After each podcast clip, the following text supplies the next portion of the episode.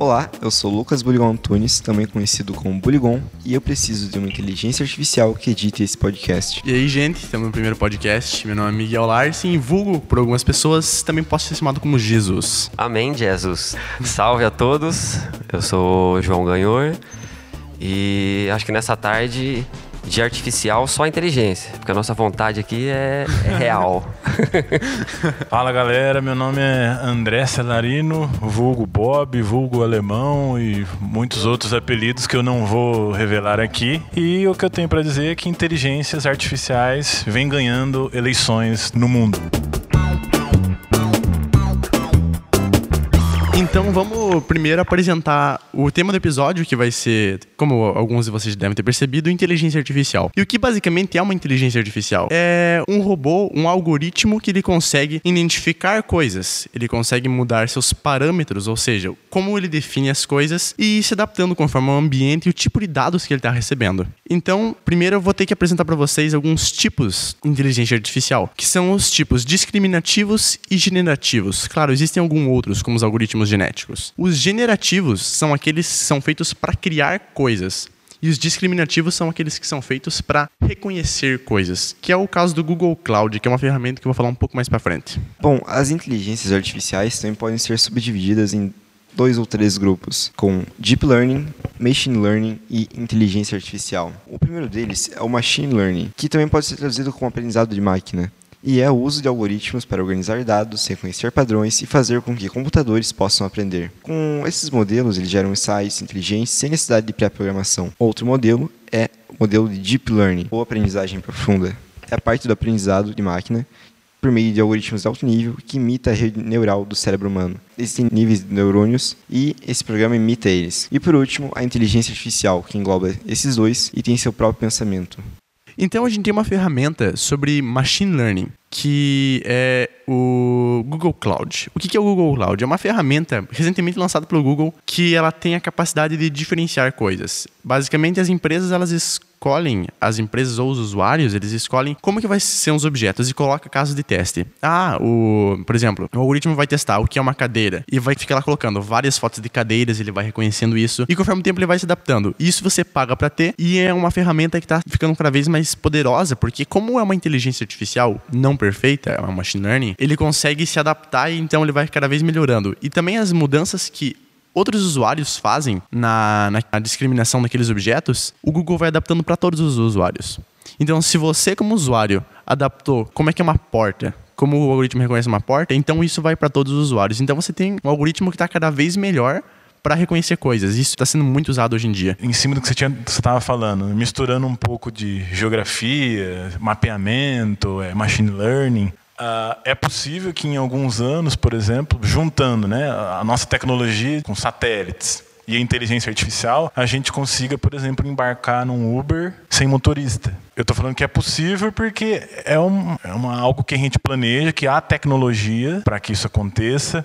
Mas vamos pensar então um pouco na geopolítica da, da inteligência artificial, parte é, que sai um pouco da tecnologia e aí vai a, abarcar política e outras coisas mais. Será que a gente consegue chegar nesse ponto? Porque no mundo, por exemplo, quem tem pesquisa e preocupação com inteligência artificial? A gente consegue citar alguns países que são os, são os ponteiros aí de tecnologia: Estados Unidos, Suécia, Noruega, Alemanha provavelmente a tecnologia, a inteligência artificial vai se desenvolver primeiro nesses países, né? Será que também a inteligência artificial também não vai ser usada como um instrumento de dominação pelos países que vão possuir essa tecnologia perante outros? Então você imagine como que vai ser interessante se a gente tiver algum dia uma próxima guerra mundial e as raças humanas não se exterminem antes disso, se esses países em guerra eles começassem a utilizar inteligências artificiais. Você imagina que, por exemplo, você coloca um vírus, um tipo de vírus numa rede de um país e você tipo, simplesmente toma todos os dados e apaga todos os computadores com métodos que conseguem mesclar o hardware e software, tipo os overclocks, que é remover uma barreira de limite de processamento. E você, tipo, simplesmente derruba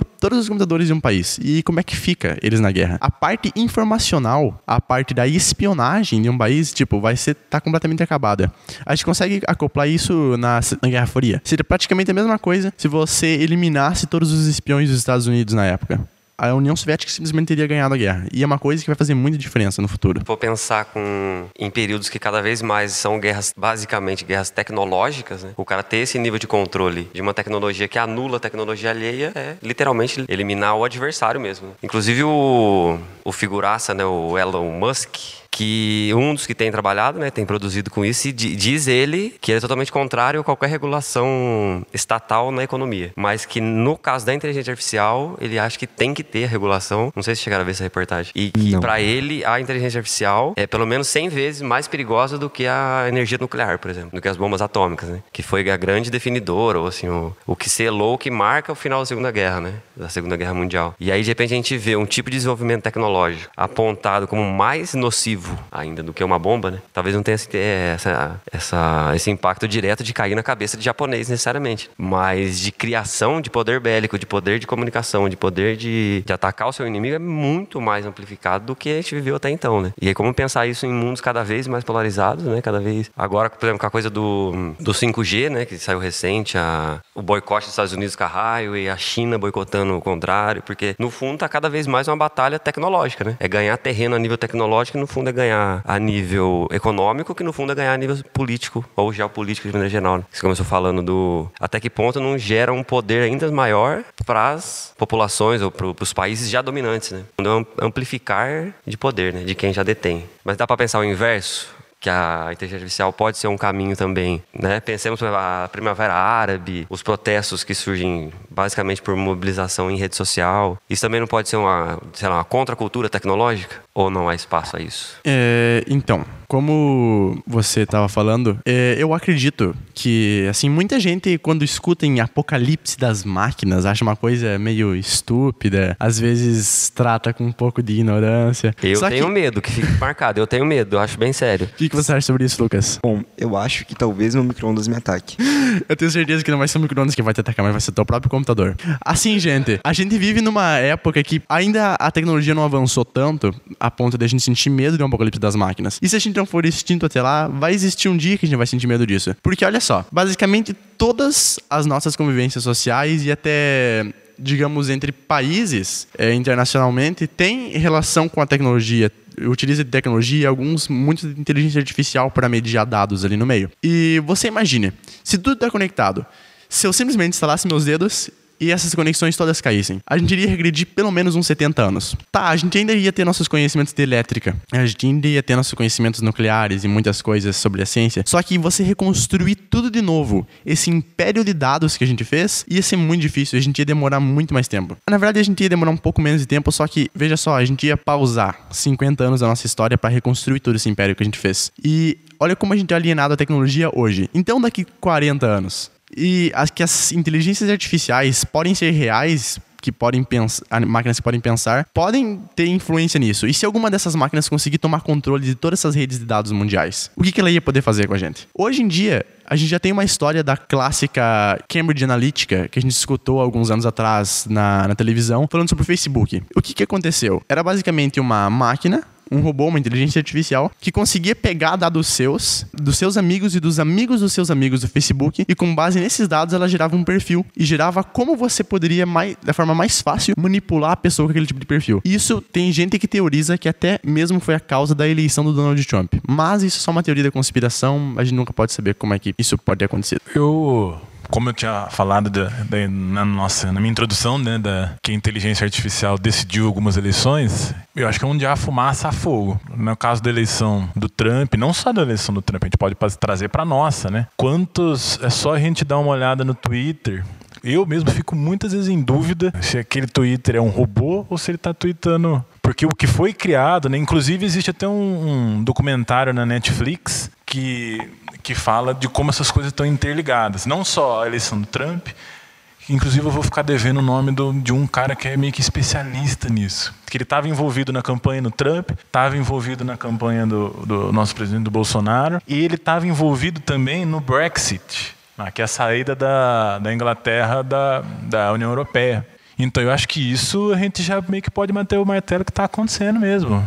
Já está cheio de robô tweetando e, e, falando de política. E provavelmente em cima de um algoritmo que aprendeu com uma programação humana. E aí depois a gente entra no, nos dilemas lá da inteligência artificial, né? Por exemplo, um carro sendo dirigido de maneira autônoma percebe que ele vai atropelar por exemplo, uh, o clássico paradoxo do bonde, né, que se chama. Sim, por exemplo, né, qual que é a escolha que o, que o computador faria, né? Ele vai escolher atropelar 50 idosos ou se ele fizer uma outra curva, ele vai atropelar uma criança. Qual que era o algoritmo que seria usado para ele tomar essa decisão, por exemplo? Tá vindo o carro automatizado lá, sei lá, né? Ele tá atravessando um cruzamento, tá vindo um ônibus escolar, só que ele tá vazio e tá vindo um carro com uma família. Qual que é a decisão que ele ia tomar. São umas coisas que a gente ainda. Alguém confia 100% em montar, em entrar num carro que não tenha nenhum motorista, que vai ser guiado pelo machine learning, que ele vai, vai ter uma nuvem de, de, de dados, que ele vai saber que, sei lá, naquele cruzamento, 50 mil carros passam das 11 ao meio-dia. Pegando esse assunto,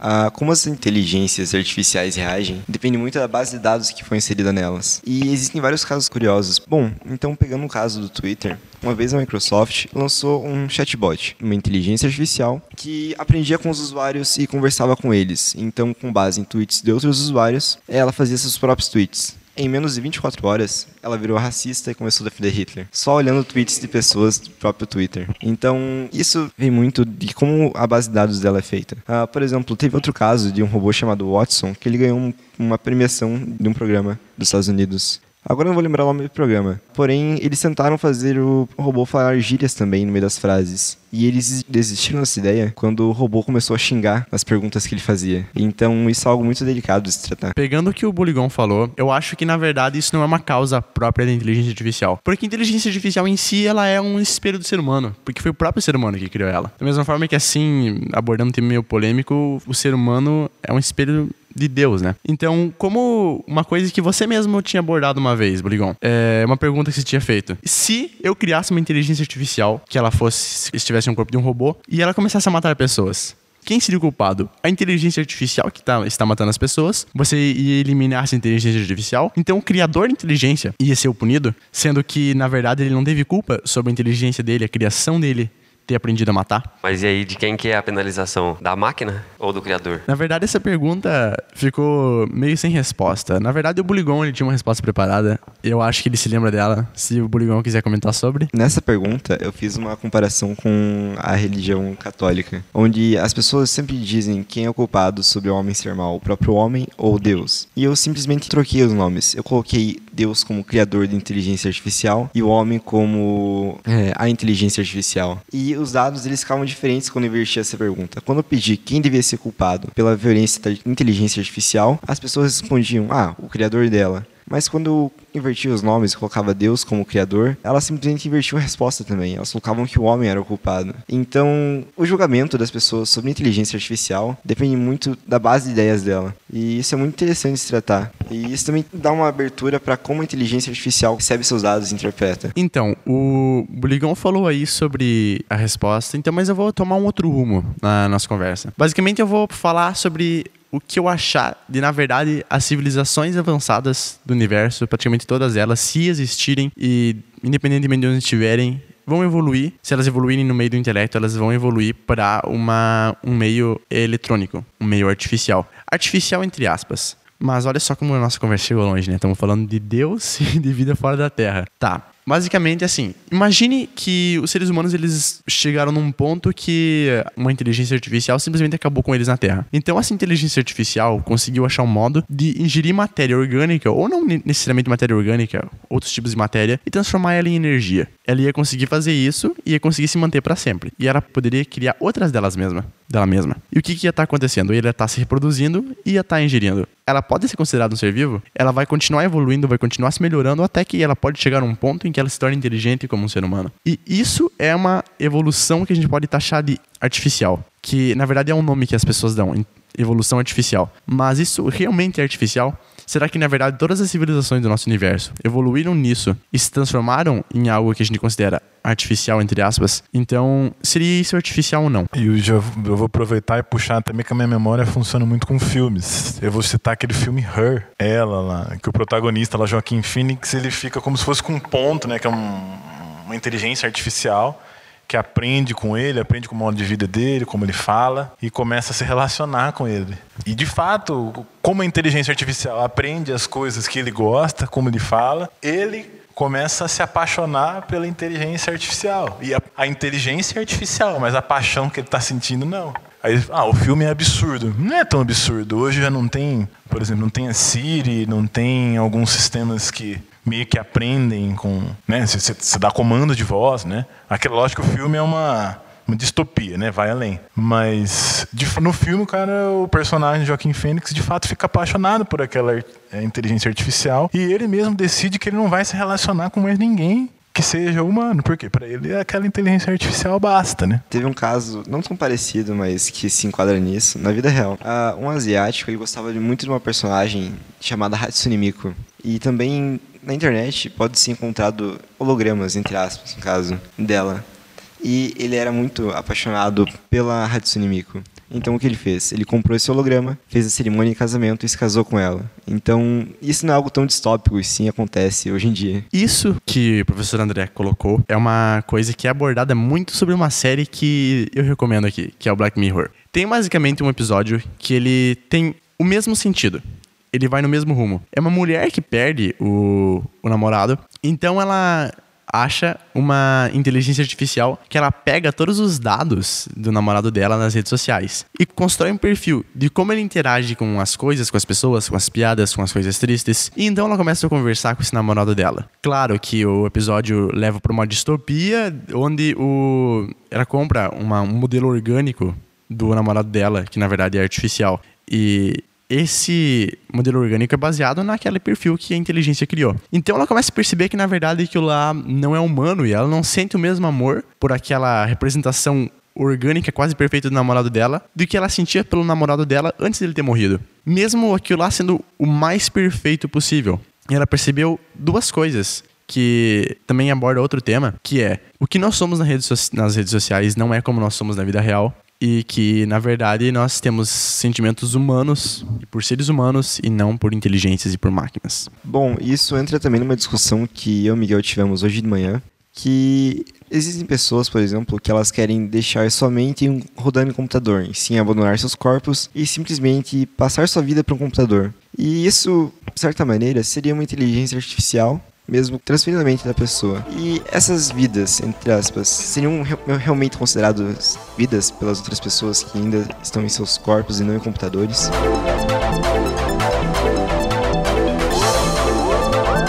Viajei um pouco agora na pergunta do Miguel, do amamos pessoas e não máquinas. Será algo isso nosso ou algo histórico?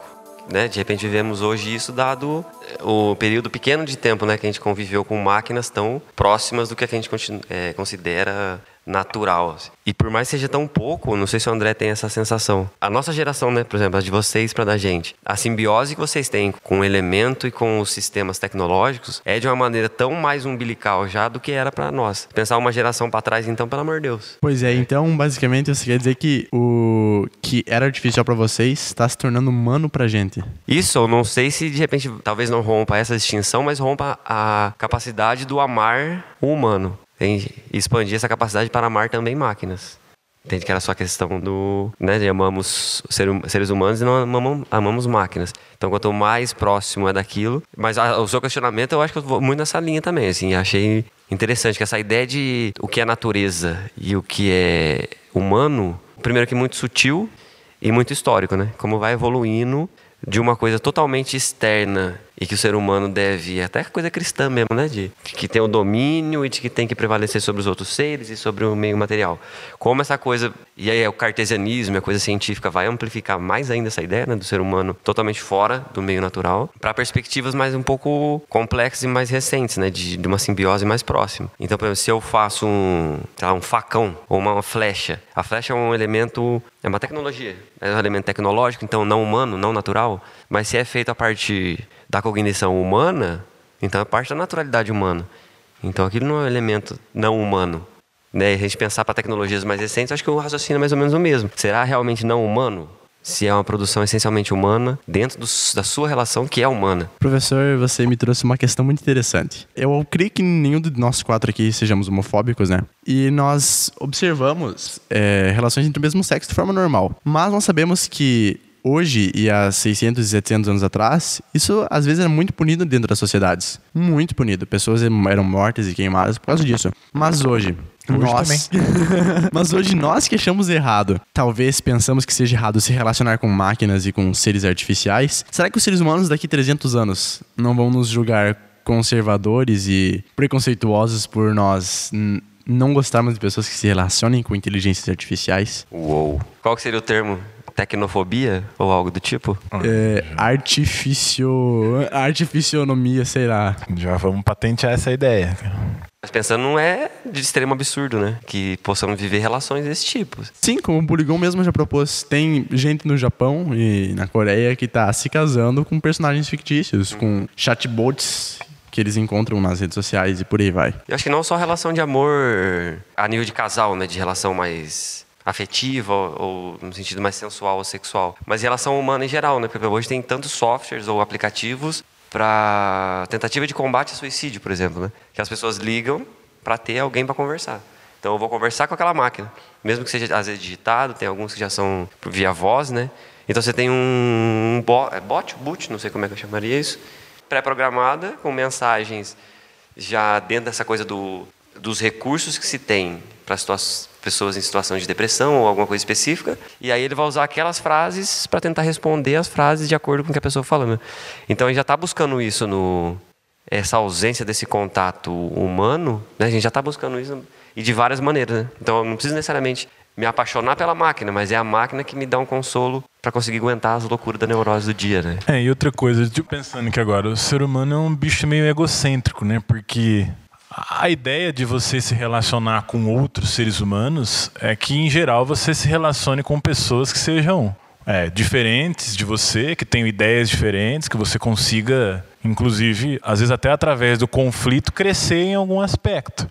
Ah, como a gente está falando aqui de relacionamento, né, no caso do Japão, né, de, relacionamento entre ser humano e máquina, o que a gente faz com isso é chegar ao nosso máximo de egocentrismo, porque a gente, quando se relaciona com com uma máquina, e, se- e essa máquina está nesse processo de, de machine learning, aprendendo o que a gente gosta, a gente meio que está se apaixonando, querendo conversar com nós mesmos. Né? Então, será que não fica meio que uma deficiência, um, não sei se é uma deficiência, mas um egocentrismo nosso, um imediatismo nosso de, bom, eu tenho que achar uma pessoa, seja ela do mesmo sexo ou do sexo oposto, mas que seja igual a mim, que pense igual ao que eu penso, não importando o sexo ou se ela é formada de conexões elétricas ou de Conexões A gente orgânicas. também é, né? conexões orgânicas. As nossas orgânicas não tem que ser elétricas. conexões. A única não co- consciência. A única coisa que muda, a única coisa que muda é de que essas, esses neurônios são feitos, alguns são feitos de componentes elétricos e outros são feitos de matéria orgânica, né? Mas da mesma forma, eles estão se comunicando por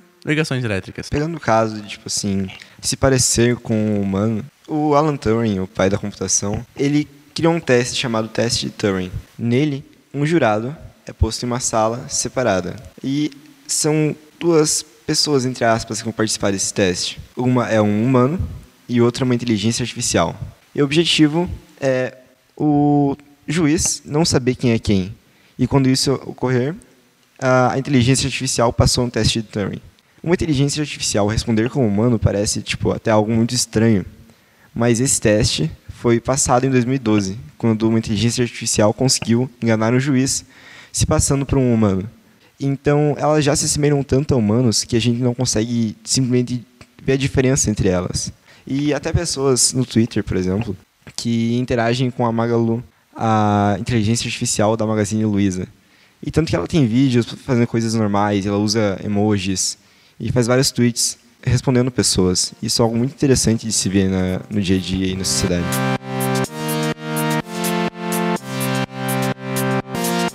Assim, vamos trocar um pouco de assunto, trocando de. Como é que é aquele ditado, professor? Sacola pra mala?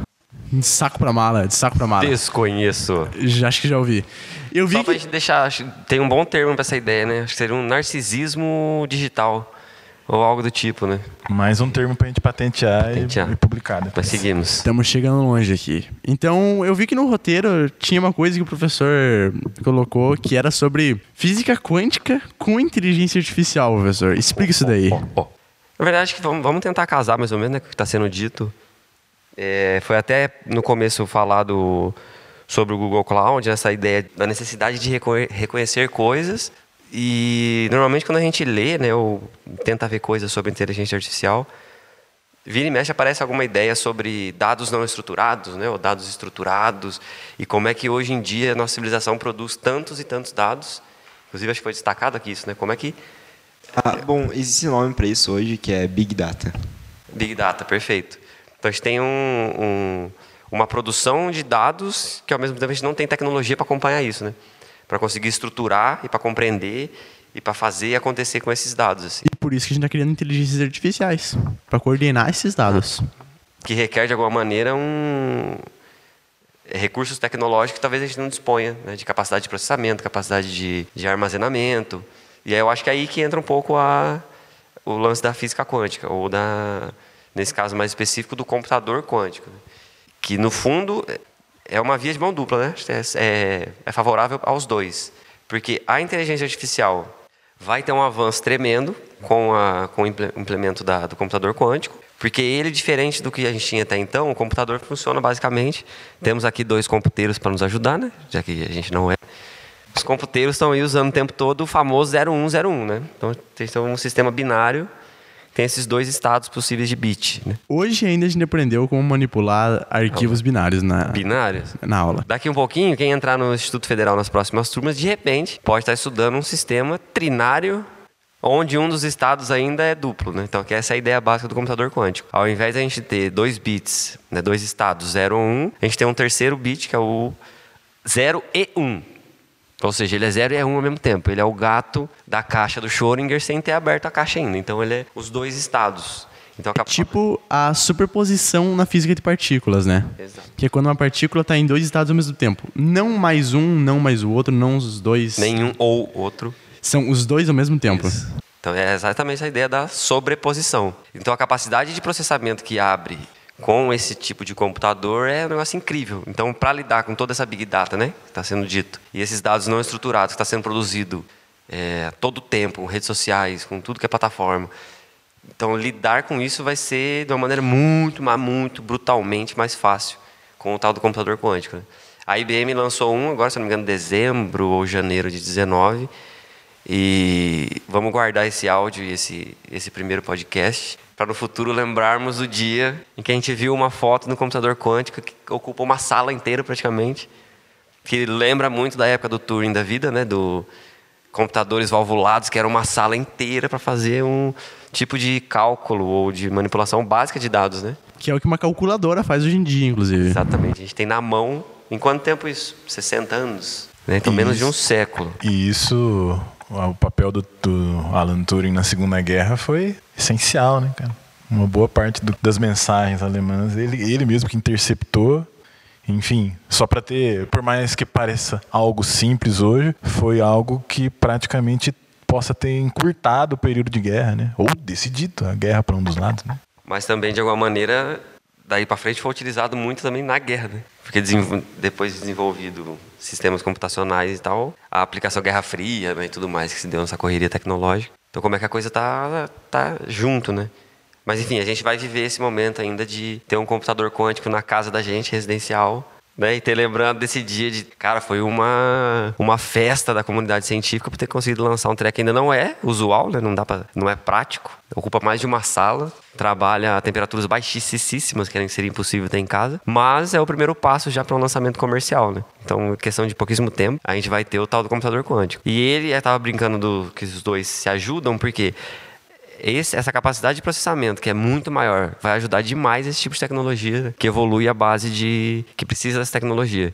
E o contrário também, né? Porque a inteligência artificial está sendo utilizada para conseguir simular as possibilidades da mecânica quântica. Então, desde lá do Schrödinger, que tem a ideia das funções de onda, não entraremos nisso de jeito nenhum, mas acho que já tem que ficar marcado, tem que ter um podcast só de computador quântico, que eu acho que Não, é... sobre física quântica no geral, né? Por favor. Também, mas um do, É do muito computador legal. que vocês são computeiros, eu acho que cabe. Mas a mecânica quântica em geral também cabe.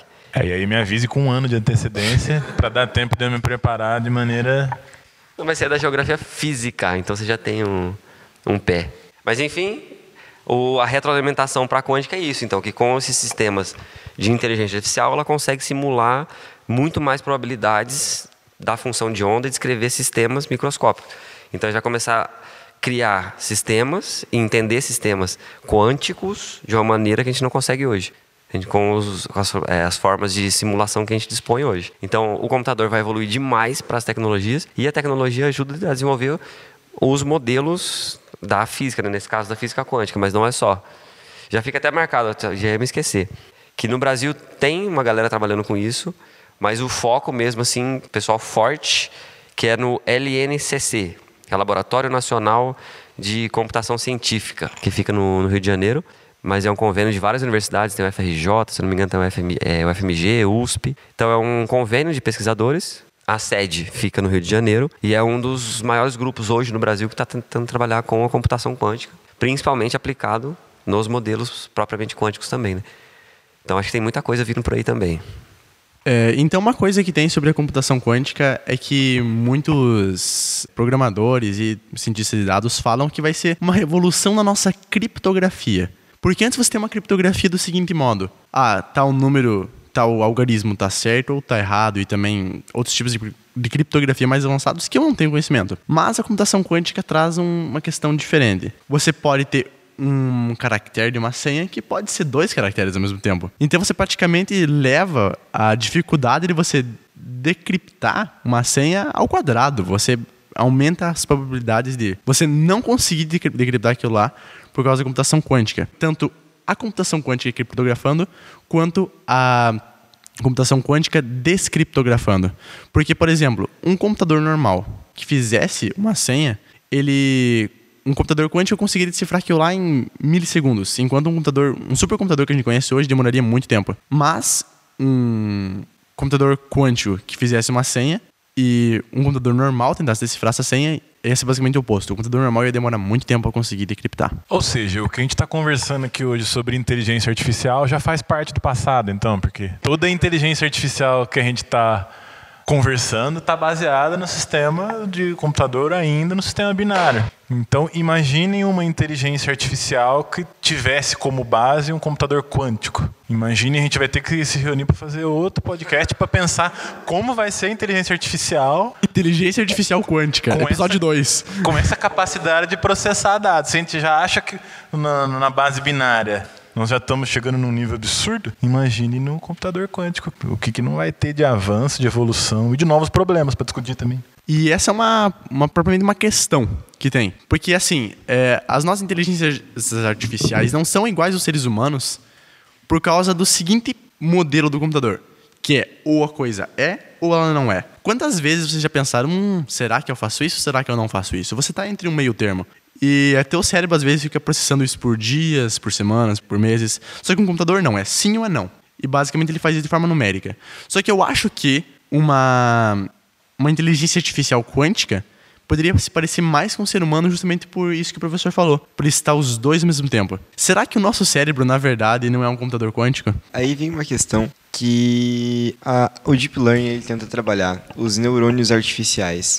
Então, uma das maneiras de evoluir a inteligência artificial hoje em dia é estudar o cérebro humano. Então, isso envolve matemáticos e até várias vezes pessoas que estudam a própria como o cérebro humano funciona. E então, para evoluir a inteligência artificial, a gente já citou várias coisas, como a física, por exemplo. Mas a psicologia e outras e a medicina, por exemplo, também ajudam nisso. E é muito interessante pensar em como a inteligência artificial afeta a sociedade e a sociedade afeta a inteligência artificial. Bom, o próprio modo que a gente produz a inteligência artificial hoje em dia é pelo como a sociedade pensa. E isso é algo muito interessante de se trabalhar em cima. Eu acho que então eu vou responder retomando a resposta que o André tinha colocado algum tempo antes, que eu já não lembro quanto, do carro sem motorista.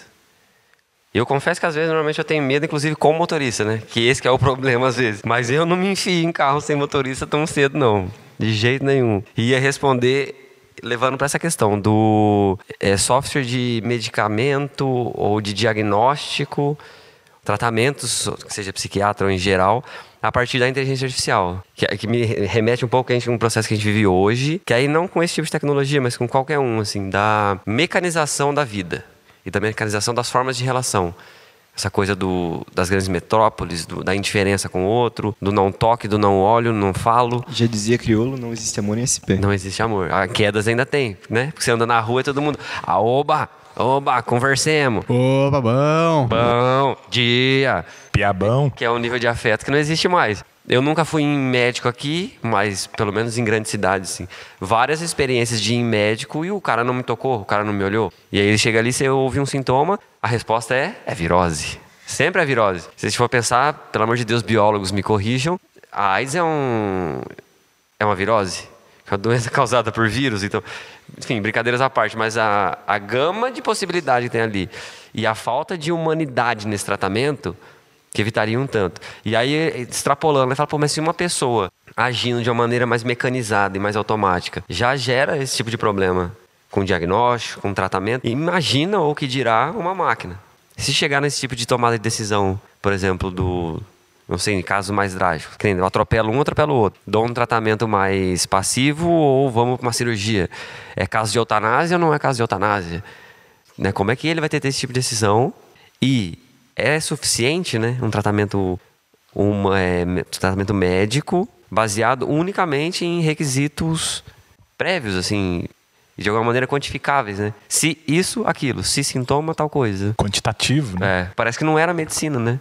Mas é, mas na verdade, professor, você mesmo que é da física pode até falar sobre isso, porque na verdade a nossa a, a nossa realidade ela não é quantificável, porque ela tem a superposição propriamente, que são probabilidades. Claro que as probabilidades são quantificadas, mas ainda a realidade não está definida quando você observa um objeto em superposição. Bom, mas pegando a área da medicina de volta, as inteligências artificiais já são utilizadas na medicina, principalmente a área de reconhecimento de imagem. Uh, por exemplo, imagine a dificuldade que o médico tem ao ver um, um exame, por exemplo, identificar qual é o problema da pessoa. E inteligências artificiais hoje em dia já fazem isso. Então, com base em, tipo assim, com uma grande base de dados, elas conseguem ver se a pessoa tem um câncer, por exemplo, identificando outras pessoas que já tiveram câncer e como seria o exame daquelas pessoas. Então, hoje em dia, isso já dá uma grande base de dados. E também entra em outra discussão pegando isso. Por exemplo, vamos supor que o médico ele precisa fazer uma cirurgia. Então, para isso, ele vai lá, seleciona dois, três ou mais artigos que ele precisa ler para fazer aquela cirurgia. Porém, não há nada que prove para ele que aqueles são os melhores artigos. É simplesmente a opinião dele. E se uma inteligência artificial selecionasse dentre milhões de artigos o que ele precisa exatamente fazer aquela cirurgia, que vai ajudar ele a salvar a vida daquele paciente? Se ela conseguisse selecionar o certo, seria muito bom, aumentaria muito mais as taxas de, da pessoa sobreviver. E porém, se ela selecionasse o errado, então já tem essa questão de se ela ajudaria, pioraria o sistema, o que ela faria? Ou ajudaria a piorar, né? Como você colocou em questão. E se ela escolhe o errado? Na verdade, o médico poderia ter escolhido o certo. Inclusive, colocando o caso do professor João, que até falou sobre essa piada de você vai no médico e ele fala, ah, é uma virose. Você falou que, tipo, é uma desumanização, uma mecanização da, dos diagnósticos da, das relações humanas. Mas, da mesma forma que existe um meme na internet, que é, você vai no médico da sua cidade, é virose, você pesquisa no Google, é câncer. Ah, na verdade, então, você, você tem aí a questão. Será que, na verdade, nós não somos tão desumanizados quanto as inteligências artificiais, porque na verdade o humano é uma coisa que nós mesmos criamos e nós colocamos a nós para nós não nos sentirmos inferiores às inteligências artificiais. E só puxar o que o Buligon tinha falado dos artigos científicos, tem inteligência artificial que é capaz de bolar um artigo científico em segundos, né? Então vamos supor que o médico consultasse um artigo científico que foi bolado, um artigo científico fake né, que foi bolado com uma inteligência artificial e usasse aquilo para tomar uma decisão. Existe inteligência artificial para deixar em BNT? A BNT2? Não Preci... vale interesse próprio. Eu preciso dos meus trabalhos, professor. Bom, e a resposta para essa questão é sim, tem inteligência artificial para isso. Inclusive tem sites gratuitos para isso. Uh, bom, mas pegando o que foi falado sobre humanos serem superados por inteligências artificiais, isso aconteceu há um tempo atrás em um jogo chamado Go. O objetivo dele é tomar territórios com pecinhas brancas e pretas. Porém, para fazer isso, ele tem milhões de probabilidades, mais que grãos de areia na Terra. E uma inteligência artificial conseguiu vencer o melhor jogador do mundo nesse jogo. próprio jogador que jogou contra ela, ele não acreditava que ele ia conseguir ganhar pela, pela complexidade do jogo. E quando ele foi superado por ela, ele não acreditou. Ele demorou algumas semanas para aceitar isso, e depois ele também começou a passar a gostar daquela inteligência artificial. Porém, tem essa questão das pessoas não gostarem de serem superadas por máquinas. Pois é, então vocês que duvidam que nós seremos um dia superados por inteligência artificial e que nossa civilização vai ser dominada por elas, temos aqui um clássico exemplo de como a inteligência artificial está ficando melhor que a gente em quase todos os aspectos e que um dia a gente vai ser superado por ela quase 100%. Talvez para o planeta Terra fosse mais interessante que fosse comandado por máquinas do que com a gente. Talvez as máquinas fossem agredir menos o meio ambiente do que a gente agride. Né? Então, com essas questões agora colocadas sobre nossa dominação 100%, sobre as inteligências artificiais, temos que finalizar o episódio, infelizmente. Alguém mais quer falar alguma coisa? Quer dar uma dica cultural, algum livro, série, filme? Ah, vamos dar um fechamento então também, né? Aproveitar embalo. E ainda bem que eu não tenho micro-ondas em casa, então por um lado eu já estou meio seguro. É, mas eu acho que é isso, acho que deu para dar uma. Pelo menos brincar um pouco do, o principal, assim, né? Porque é muito tema, né? A gente tentou fazer uma coisa meio rápida, mas é muito tema. E é muita coisa num, num assunto tão recente e que quem não viveu ainda, não sentiu na pele ou não percebe que sente, é coisa que a gente vai cada vez mais viver, né? E não é um, parece que é um caminho sem volta.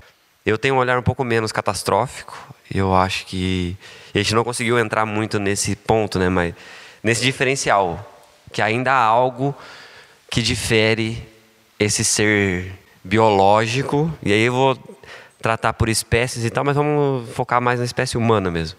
Há algo, esse perceber que sabe e querer saber e saber que pode saber, que eu acho que são evoluções para que a máquina ainda vai levar tempo e esse pensamento e sensação mais subjetiva, menos quantitativo, que é um limitante. Então eu ainda acredito em nós, não perderemos essa guerra tão fácil.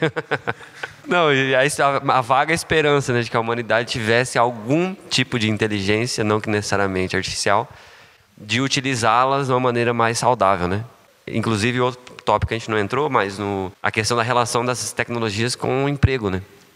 E como não vamos entrar, mas se vai reduzir postos de trabalho, se vai acabar com grande parte do trabalho humano, ou só com o trabalho repetitivo mais braçal, né?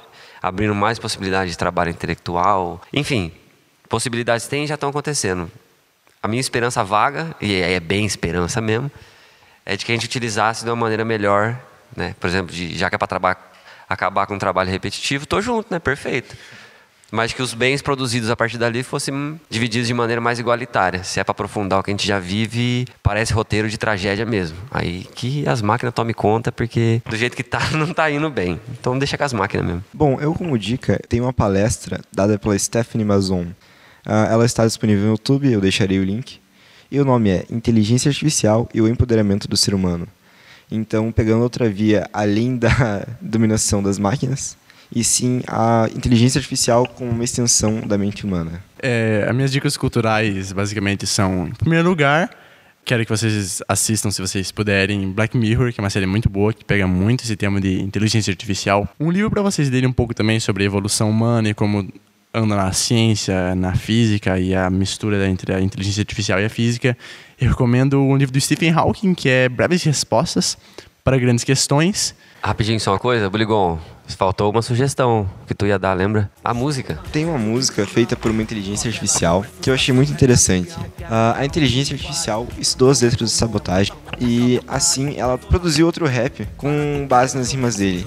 Uh, a música se chama Neural e quem gravou foi o RZO. Então está disponível no YouTube e também deixarei o link caso alguém queira. Bom, de minha parte eu já também eu vou encerrando. Eu acho que eu fiquei, não fiquei surpreso, mas fiquei muito satisfeito com o nível da discussão. Aprendi muito mais do que eu achei que já fosse aprender. Aprendi mais ainda. Espero continuar aprendendo. Espero que quem esteja ouvindo também seja um momento legal, descontração, né? Possa aprender cada vez mais e se sentir vontade, participar e até vir bater um papo com a gente aqui. É, a minha dica cultural, eu ia falar de filme, mas filme é chovendo molhado, porque tá cheio, e o Miguel já falou também no Black Mirror. Eu vou citar um livro de um autor que chama Philip K. Dick. É, não sei se o, o ouvinte conhece, né? Mas é o, é o cara que criou, por exemplo, O Vingador do Futuro, é o cara que criou o filme. Um dos filmes foi baseado num conto dele que chama Minority Report. Então eu gostaria de indicar um livro que chama Realidades Adaptadas, desse Philip K. Dick. E aí eu só queria chamar a atenção para dois desses contos. Um deles é o próprio Minority Report, né? que inclusive virou filme com o Tom Cruise, que foi algo que a gente falou rapidamente aqui, que se a gente pudesse criar uma, um algoritmo para resolver criminalidade, né, para auxiliar. E nesse, e nesse conto, o Philip K. Dick aborda isso. Foi criado uma inteligência artificial, um algoritmo, que consegue prever quando o crime vai acontecer. Só que aí a, o enredo todo começa, a, a, a trama começa a ser desenvolvida quando o criador desse algoritmo Uh, o algoritmo fala que esse criador vai cometer um crime. E aí ele rouba o, o, relatório minoritário, que esse relatório falava que ele ia cometer um crime. Então não vou dar mais spoilers, acho que é legal ir lá dar um lido ou ver o filme. E o outro conto que está dentro desse, desse livro ainda, que é o Realidades Adaptadas, é um conto que chama Segunda Variedade. Aí mistura tudo. Um pouco do que a gente falou aqui. De catastrofismo, mistura Segunda Guerra é, distopia. Nesse conto, o Philip K. Dick ele, ele vai além do confronto aí na, na Guerra Fria entre Estados Unidos e União Soviética. O confronto chega a um ponto que a, a, a população da Terra é obrigada a abandonar a Terra, mas a guerra continua em outro planeta. Só que aí é criado algumas variedades de robôs para essa guerra. E uma das variedades são, são é, a variedade 0, a 1 um, e a segunda variedade. A segunda variedade, o robô, tem uma aparência de uma criança segurando um ursinho. Então, com, nenhum dos dois exércitos, obviamente, não consegue identificar, porque os outros robôs eram máquinas mortíferas, como a gente viu uma vez um vídeo do Google, lá que o robô pula uma caixa para outra, empunha arma, tem o um movimento do polegar opositor. Naquele caso, bom, a guerra já está acontecendo em outro planeta e um dos robôs é a imagem de uma, de uma criança segurando um bebê. Então, o João falou que não ia muito não, a gente não, não, ia falar muito da parte mais catastrófica, que ainda tem alguma uma esperança de uma outra via, mas eu, a minha dica cultural é nesse sentido, para a gente explorar. Não há esperanças. Explorar a distopia e ver onde eu, isso eu consigo até. Tento explorar na geografia, tento puxar, que é um tema que eu adoro, então eu achei que eu, esse, esse tema foi muito bem explorado por todos, que achei bem legal. Consigo realmente pensar o que aconteceu nesse filme com esse robô criança e os problemas que aconteceram. Bye.